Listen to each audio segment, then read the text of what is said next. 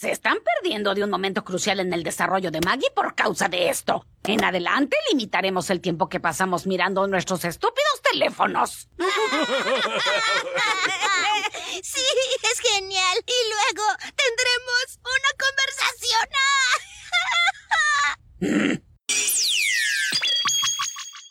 Sí, mi ciela, aunque no lo creas, los Simpsons ya hablaron de todo, incluso de nuestra dependencia al celular. ¿Vos también sentís que estás todo el día pegado a la pantalla? ¿Mirás a ver si te llegó la notificación de ese chongue que te encanta? ¿Salís con amigues y une o todes están mirando el celu? No te juzgamos, tal vez nos pasa. Somos Dalia Sibel y Luzmila Ferrer. Y esto es Griterío, un podcast donde vamos a hablar de problemas, miedos, anhelos y confesiones cotidianas de los millennials. Por encima del ruido citadino y la vorágine de las redes sociales, nos tomamos el tiempo para consultar a especialistas sobre intimidad, economía, salud mental, maternidad y vivienda. En esta temporada juntamos cuatro de todas las preguntas que se vienen a tu mente cuando no puedes dormir. ¿Quieres saberlas? Hoy en día somos más de 176 millones de personas las que sufrimos nomofobia en el mundo. ¿Nomo qué? Nomofobia es el nombre asignado a la fobia a no tener el celular cerca. No es una pavada. Este problema puede tener graves consecuencias en nuestra salud.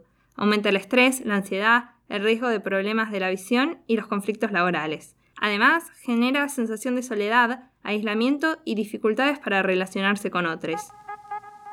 Uno de los síntomas de la nomofobia es el síndrome de la llamada o la alerta fantasma. O sea, esa sensación de que te llegan notificaciones cuando no es así. Para peor, cuando te das cuenta de que no te llegó nada, te angustias. También existe la ansiedad por no contestar de inmediato un WhatsApp o un comentario en redes sociales. ¿Acabas de sentir que algo vibró? Yo creo que la mayoría de los adultos que no tomamos conciencia de lo que significa el uso excesivo del celular, hoy somos adictos. De hecho, se lo compara con el cigarrillo y la nicotina. Y el factor común que tienen estas dos cosas es la dopamina, que es este neurotransmisor que se activa frente a ciertos estímulos y nos gratifica con una sensación de placer. Por ejemplo, si estamos pendientes de Instagram o WhatsApp o una respuesta o un mensaje, es que tenemos un problema de adicción. Esto fue lo que nos dijo Irina Sternik, periodista especializada en tecnología. Entonces, ¿es correcto hablar de adicción o estamos banalizando los consumos problemáticos de sustancias? Le preguntamos a Camila Vivanco, psicóloga especialista en tecnología. Sí, es posible hablar de adicción al teléfono. Tiene toda la clínica de la adicción, con los mismos síntomas que una adicción y sobre todo lo vemos en los síntomas de la abstinencia, ¿no? Este consumo le condiciona al paciente todo el tiempo y lo escuchamos no tanto por el placer que le genera, sino por el tiempo de uso en relación a su vida. ¿Qué cosas deja de hacer por el teléfono? Y la ansiedad, la angustia y la pérdida de sentido que aparecen cuando esto no está. Hay ciertas preguntas que nos dan alguna pauta si somos ansiosos o tenemos algún problema de adicción.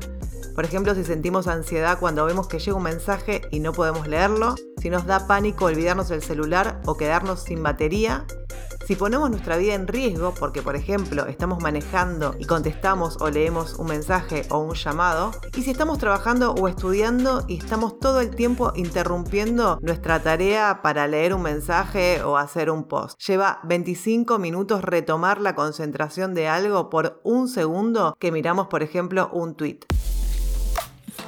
Generalmente las personas que pasan mucho tiempo utilizando el teléfono se desconectan de su ambiente y se comparan con los demás. Esto puede producirle FOMO o Fear of Missing Out, es decir, ese miedo a estar perdiéndote algo genial cada vez que stalkeas en redes. Desde la historia de tu amigo bolichero hasta las vacaciones que posteó tu prima segunda en Hawái, este síntoma puede generar grandes angustias, más aún en las personas que se sienten insatisfechas con su vida social o tienen una autoestima débil.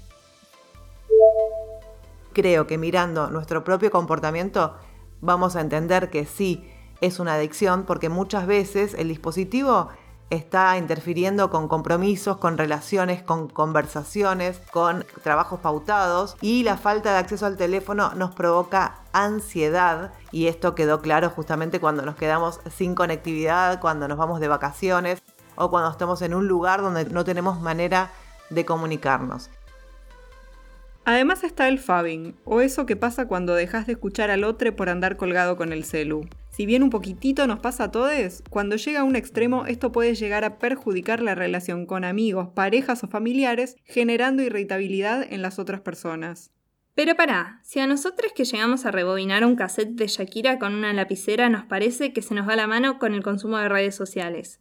¿Esto no se va a acentuar cuando crezcan nuestros sobrinites que a los 3 años ya pueden hackear un banco? ¿Son más vulnerables las nuevas generaciones?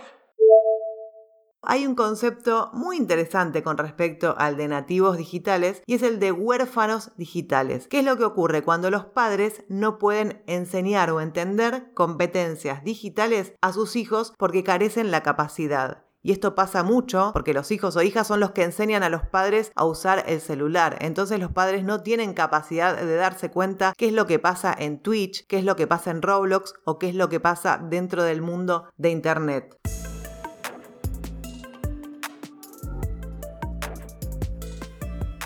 Estos problemas no nos escapan a nosotras. De hecho, este episodio surge de nuestra propia inquietud por el mal uso del celular. No hace falta aclarar que tener la vida cargada en un teléfono no ayuda a desenchufarse del mundo y si sos periodista, ni te cuento. Si estás escuchando esto y crees que tenés una relación problemática con tu celular, puedes aplicar tips como guardarlo cuando estás con otros, apagarlo de vez en cuando, evitar llevarlo al baño, silenciar las notificaciones, dormir con el teléfono en otro ambiente y, ¿por qué no?, olvidártelo de vez en cuando. Igual, ojo, si ves que no alcanza con esto, no lo pases por alto y consulta a algún psicólogo que puede ayudarte a manejarlo.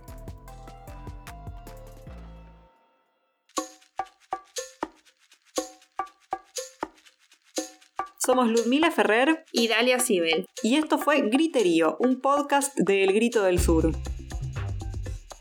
Pueden seguirnos en nuestras redes arroba El Grito del Sur en Instagram o Facebook o arroba grito-del sur en Twitter. También pueden leer nuestra página www.elgritodelsur.com.ar.